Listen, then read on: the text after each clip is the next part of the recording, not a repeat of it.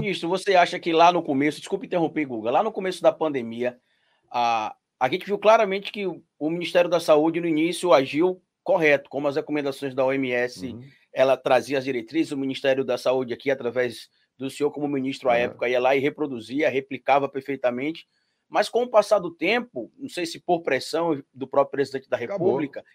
em alguns momentos ali, a gente acabava ouvindo, algum momento, o senhor talvez mudando a interpretação de algumas falas. Eu lembro que tem um momento bem específico que eu fiquei confuso, que foi quando o presidente, creio, deve ter pressionado, e o senhor falou sobre a questão do lockdown, que não seria talvez necessário fechar todos os comércios, talvez deveria yeah. É. se ver aquilo direitinho. O senhor se arrepende de alguma dessas, dessas falas em alguns momentos do governo? Yeah. É. Porque a gente viu que depois disso, logo, o senhor decidiu entrar de cabeça no combate, bater de frente com o presidente da República. A gente viu o que aconteceu praticamente um mês depois de o senhor colocar em prática efetivamente as recomendações. O senhor acha que ali naquele aquela primeira, segunda semana ali que ficou meio, ah, mas será que fecha, não fecha? Não, tem de fechar tudo. Não, talvez não seja necessário fechar tudo. Só acho que talvez deveria ter tido mantido tudo ali desde o início.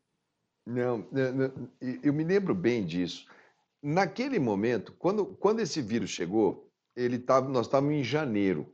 A China falou: Ó, oh, tem um vírus novo aqui. A Organização Mundial de Saúde levou uns 15 dias e falou assim para o mundo: Ó, oh, eu vou dar um alerta para o mundo que tem um vírus novo eu vou reconhecer que tem uma emergência na cidade de Wuhan. Foi a primeira vez na vida que eu escutei que existia uma cidade chamada Wuhan de 12 milhões de habitantes na China. Eu nunca tinha ouvido falar disso.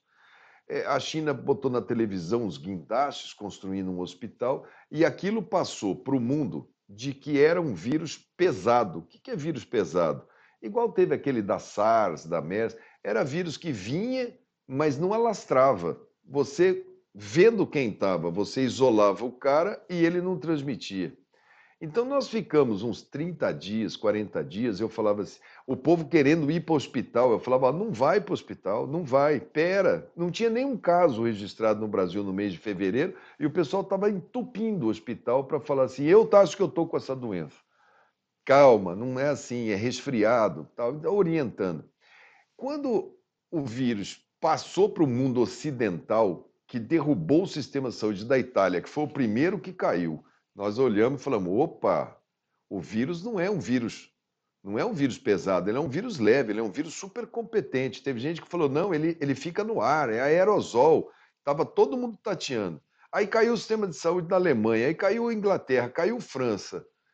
O Trump falando que aquilo era bobagem, bobagem, bobagem, o nosso presidente também. Eu falei, poxa, será que os Estados Unidos tem uma bala de prata guardada na manga e vai chegar igual aqueles filmes de Hollywood? Chegou, chegou a vacina do americano, o remédio do americano. Eles devem ter alguma coisa para ele estar falando que isso tudo é bobagem. Aí cai o sistema de saúde de Nova York, cai o sistema.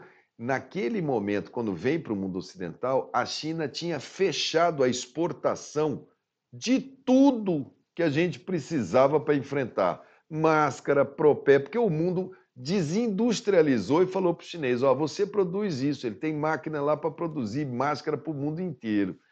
Quando a gente tá, quando eu estava no ministério, eu tinha que pedir a restrição não por causa de velocidade de contágio, mas para poder montar o SUS para o contágio que viria na frente.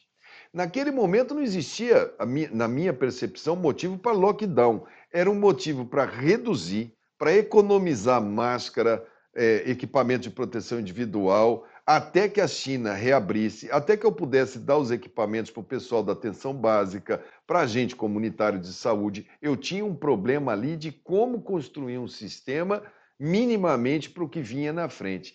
Então, naquele momento, a gente não falava de lockdown. Lockdown é quando você tem a iminência do colapso por conta da doença.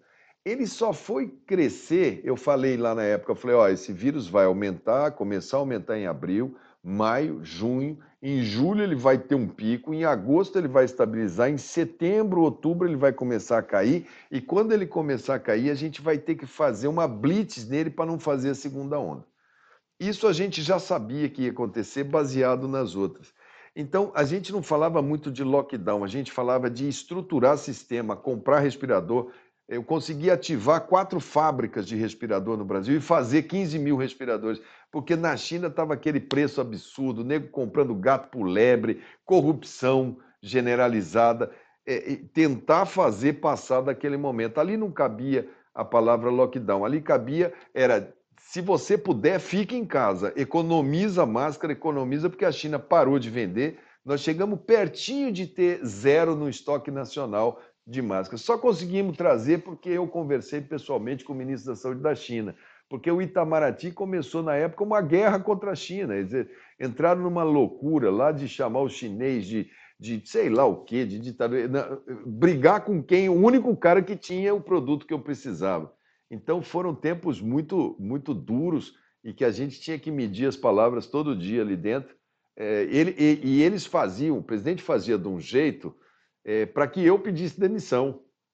Aí ele ia falar: tá vendo? Esse cara aí estava aqui pediu demissão. E eu falei: o médico não abandona paciente. Eu falei: ó, eu não vou pedir demissão. Enquanto eu estiver aqui, eu vou tentar montar sistema. E aí falaram: então você para de falar. Eu falei: perfeitamente. Mas não adianta, quando eles punham alguém para falar, não sabia o que dizer, a imprensa voltar. Não tinha, não tinha.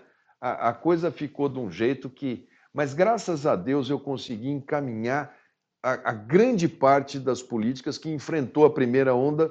Não digo que excelente, mas assim, a gente com, com, com dignidade, todo mundo com dignidade, todo mundo dando uma chance para seu pai, para sua mãe, para lutar pela vida. Viver ou morrer são desígnios de Deus. Mas dar a chance do cara lutar é dever do Estado.